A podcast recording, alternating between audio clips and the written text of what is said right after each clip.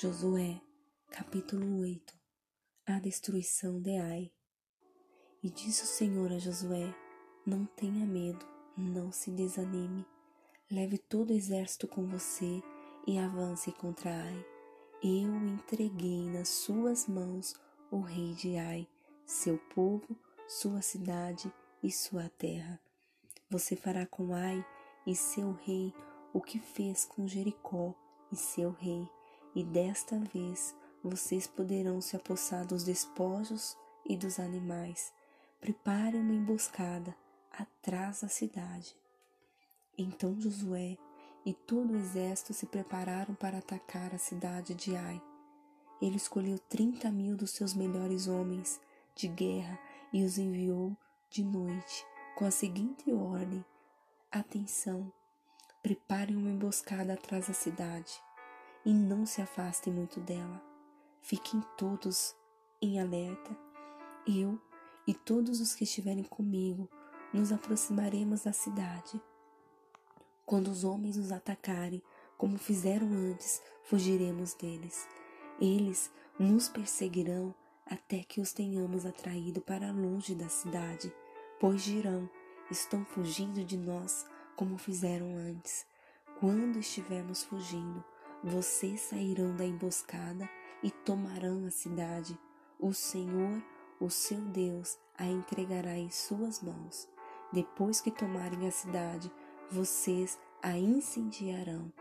Façam o que o Senhor ordenou, atentem bem para as minhas instruções.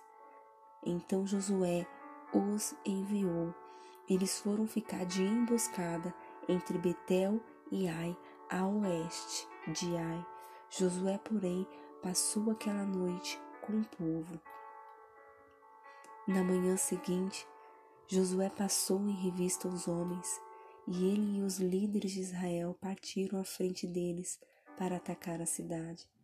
Todos os homens de guerra que estavam com ele avançaram, aproximaram-se da cidade pela frente e armaram um acampamento ao norte de Ai, onde o vale os separava da cidade.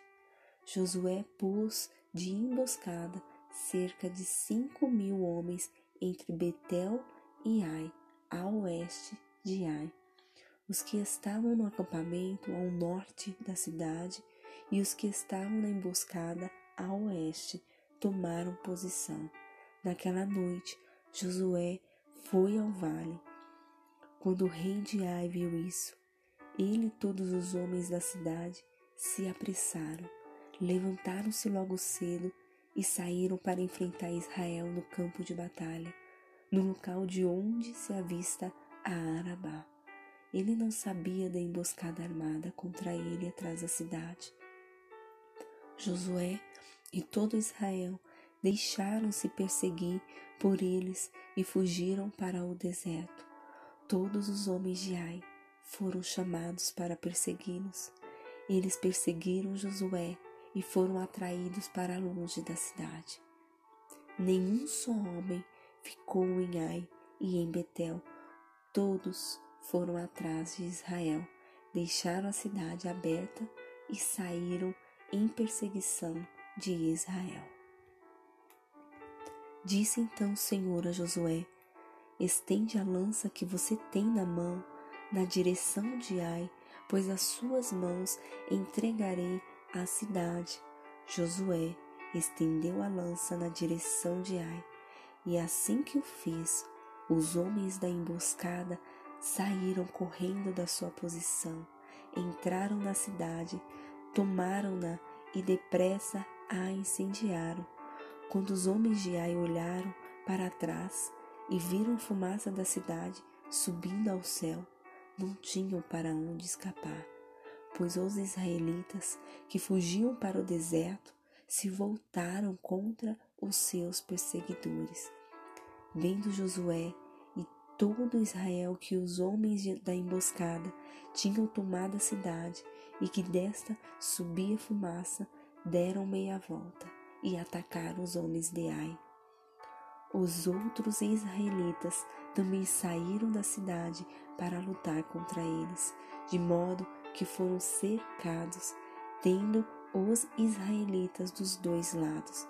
Então os israelitas os mataram, sem deixar sobreviventes nem fugitivos, mas prenderam vivo o rei de Ai e o levaram até Josué. Israel terminou de matar os habitantes de Ai no caminho e no deserto, onde os tinha perseguido. Eles morreram ao fio da espada. Depois disso, todos os israelitas voltaram à cidade de Ai e mataram os que lá haviam ficado. Doze mil homens e mulheres caíram mortos naquele dia. Era toda a população de Ai, pois Josué não recuou a lança até exterminar todos os habitantes de Ai. Mas Israel se apossou dos animais e dos despojos daquela cidade, conforme a ordem que o Senhor tinha dado a Josué. Assim Josué incendiou Ai e fez dela um perpétuo monte de ruínas, um lugar abandonado até hoje. Enforcou o rei de Ai numa árvore e ali o deixou até a tarde.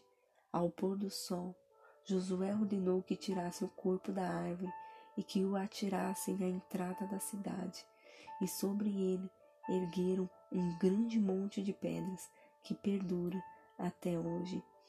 Então Josué construiu no monte Ebal um altar ao Senhor, ao Deus de Israel. Conforme Moisés, servo do Senhor, tinha ordenado aos israelitas, ele o construiu de acordo com o que está escrito no livro da lei de Moisés, um altar de pedras não lavradas, nas quais não se usou ferramenta de ferro. Sobre ele ofereceram ao Senhor holocaustos e sacrifícios de comunhão.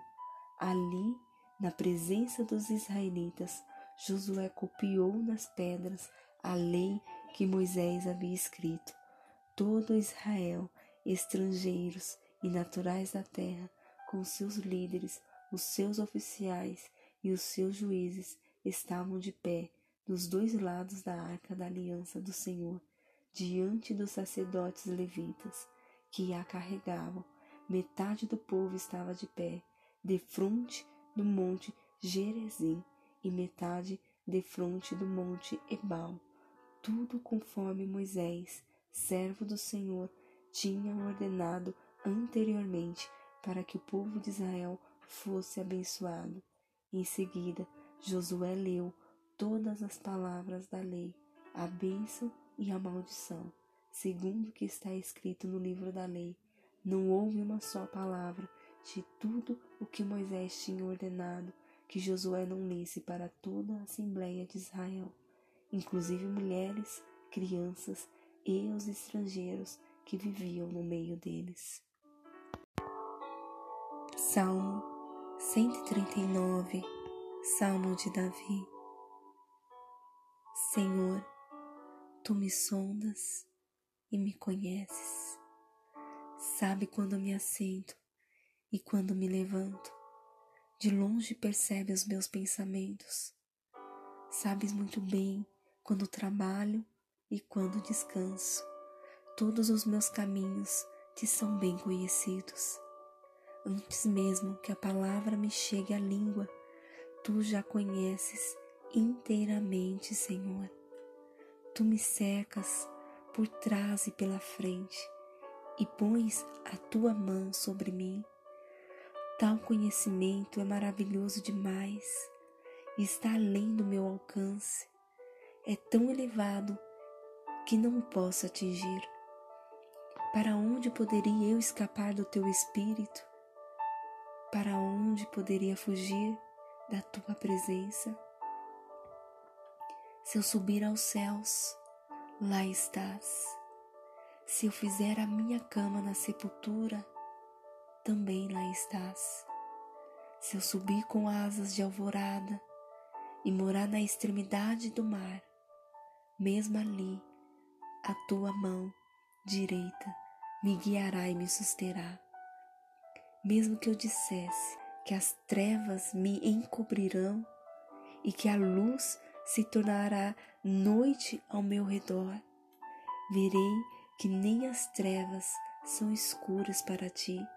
A noite brilhará como o dia, pois para ti as trevas são luz.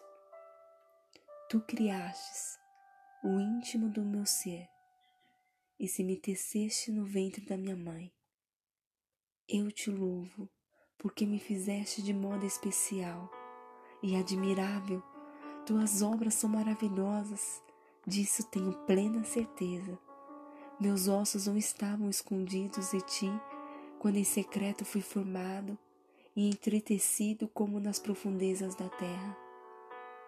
Os teus olhos viram o meu embrião, todos os dias determinados para mim foram escritos no teu livro antes de qualquer deles existir. Como são preciosos para mim os teus pensamentos, ó Deus! Como é grande a soma deles! Se eu os contasse, seriam mais do que os grãos de areia. Se terminasse de contá-los, eu ainda estaria contigo. Quem dera matasse os ímpios, ó Deus.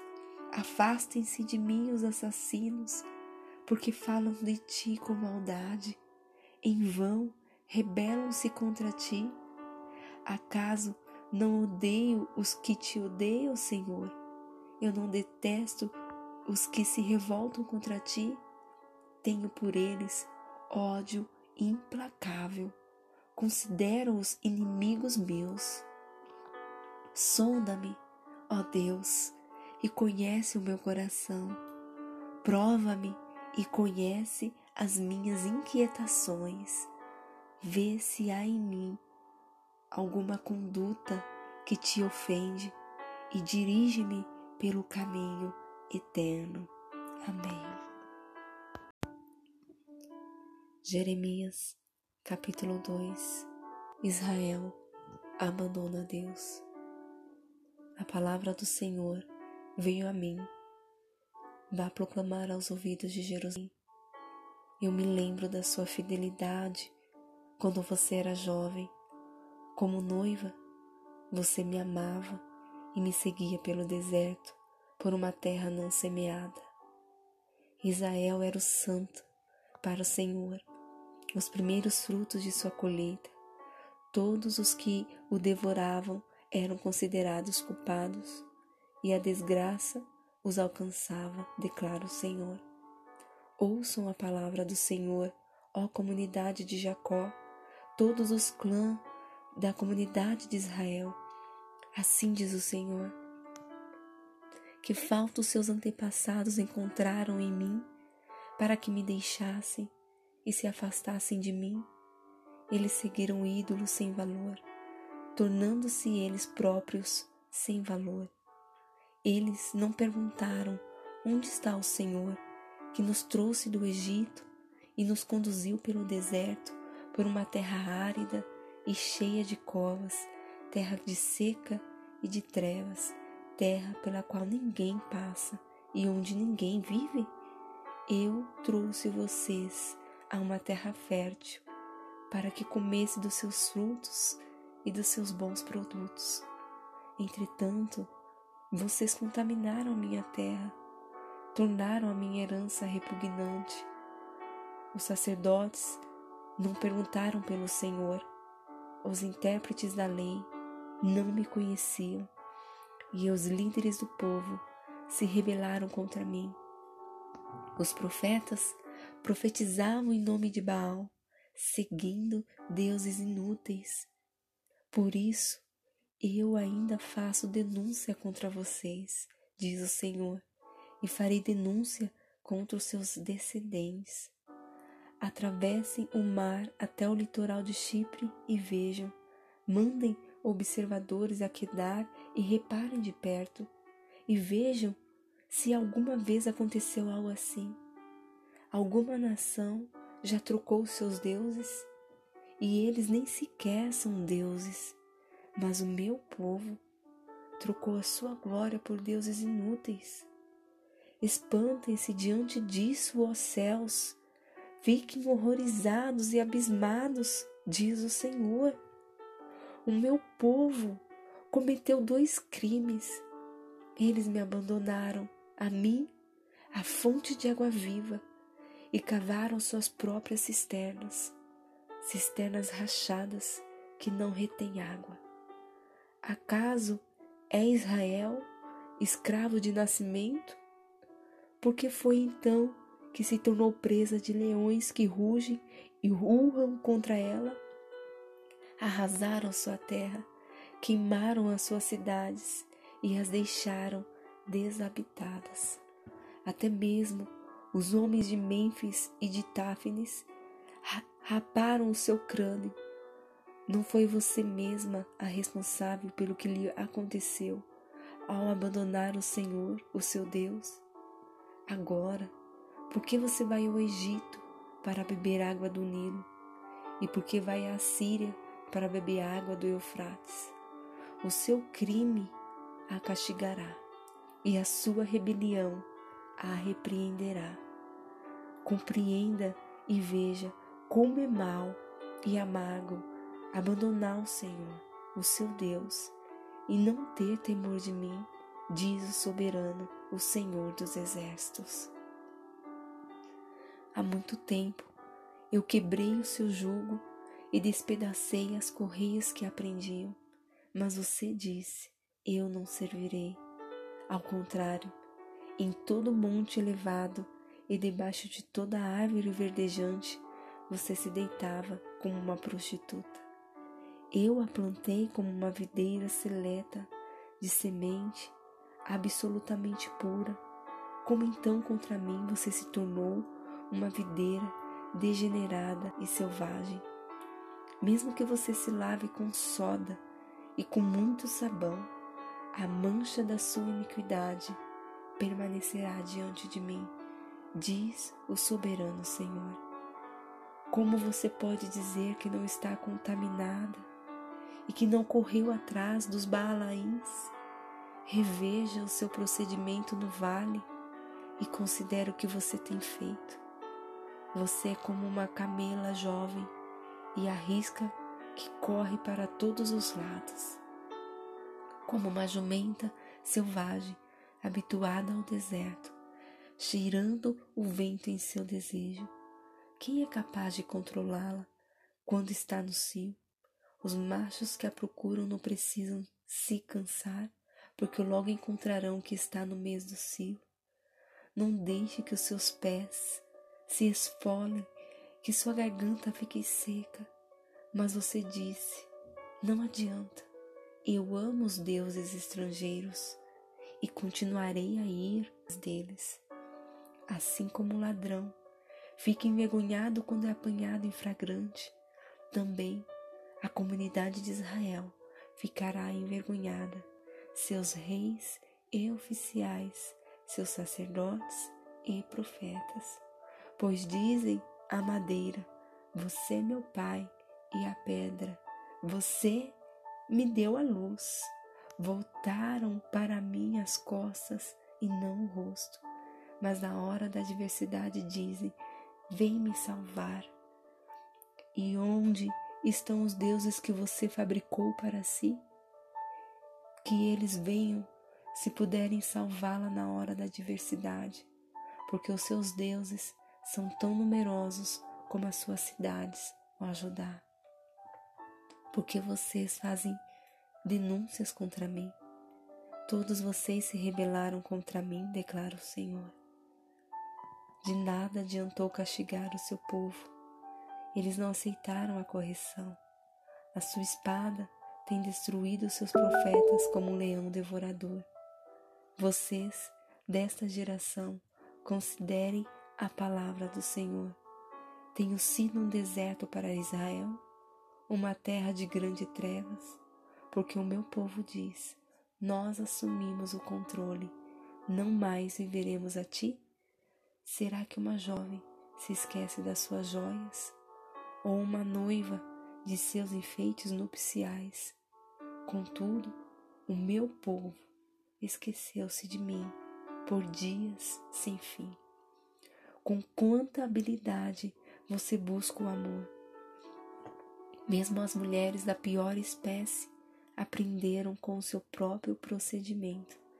Nas suas roupas encontrou-se o sangue de pobres inocentes, os quais não foram flagrados arrombando casas.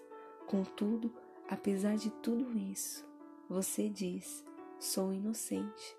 Ele não está irado comigo, mas eu passarei sentença contra você, porque você disse que não pecou, porque você não leva a sério a sua mudança de rumo. Você ficará decepcionada com o Egito, como ficou com a Síria. Você também deixará aquele lugar com as suas mãos na cabeça, pois o Senhor rejeitou aqueles em que você confia. Você não receberá ajuda deles. Mateus, capítulo 16 O fermento dos fariseus. Os fariseus e os saduceus aproximaram-se de Jesus e o puseram à prova, pedindo-lhe que lhes mostrasse um sinal do céu. Ele respondeu: Quando a tarde vem, vocês dizem, vai fazer bom tempo, porque o céu está vermelho. E de manhã, Hoje haverá tempestade, porque o céu está vermelho e nublado. Você sabe interpretar o aspecto do céu, mas não sabem interpretar os sinais dos tempos. Uma geração perversa e adúltera pede um sinal miraculoso, mas nenhum sinal lhe será dado, a não ser o sinal de Jonas. Então Jesus os deixou e retirou-se. Indo os discípulos para o outro lado do mar, esqueceram-se de levar pão. Disse-lhe Jesus: Estejam atentos e tenham cuidado com o fermento dos fariseus e dos saduceus.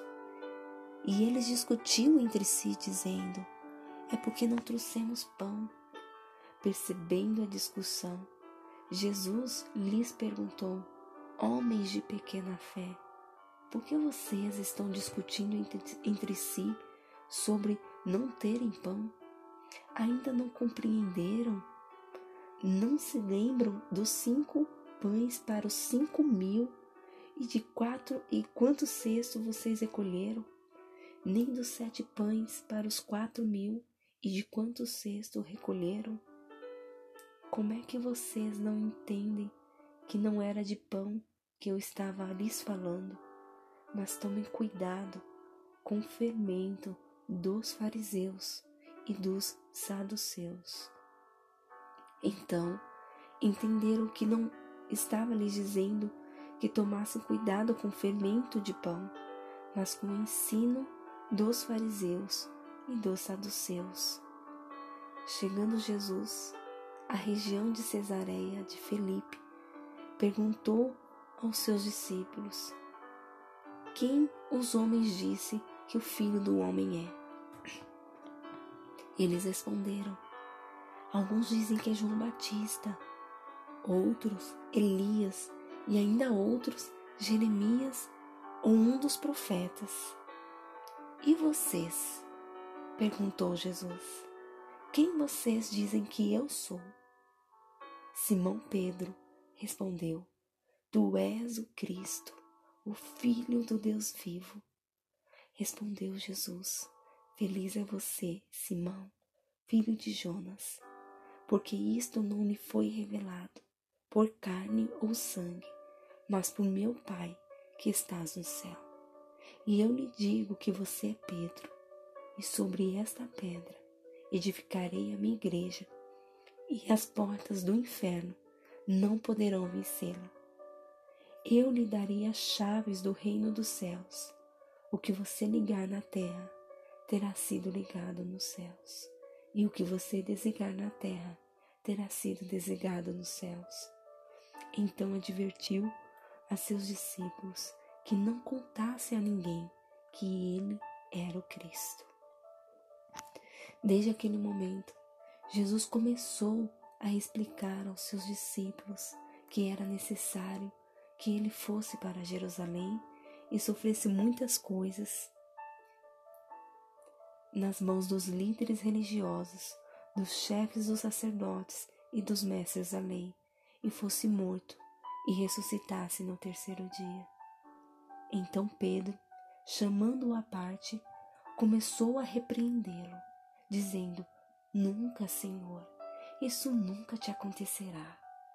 Jesus virou-se e disse a Pedro: Para trás de mim, Satanás. Você é uma pedra de tropeço para mim e não pensa nas coisas de Deus, mas na dos homens.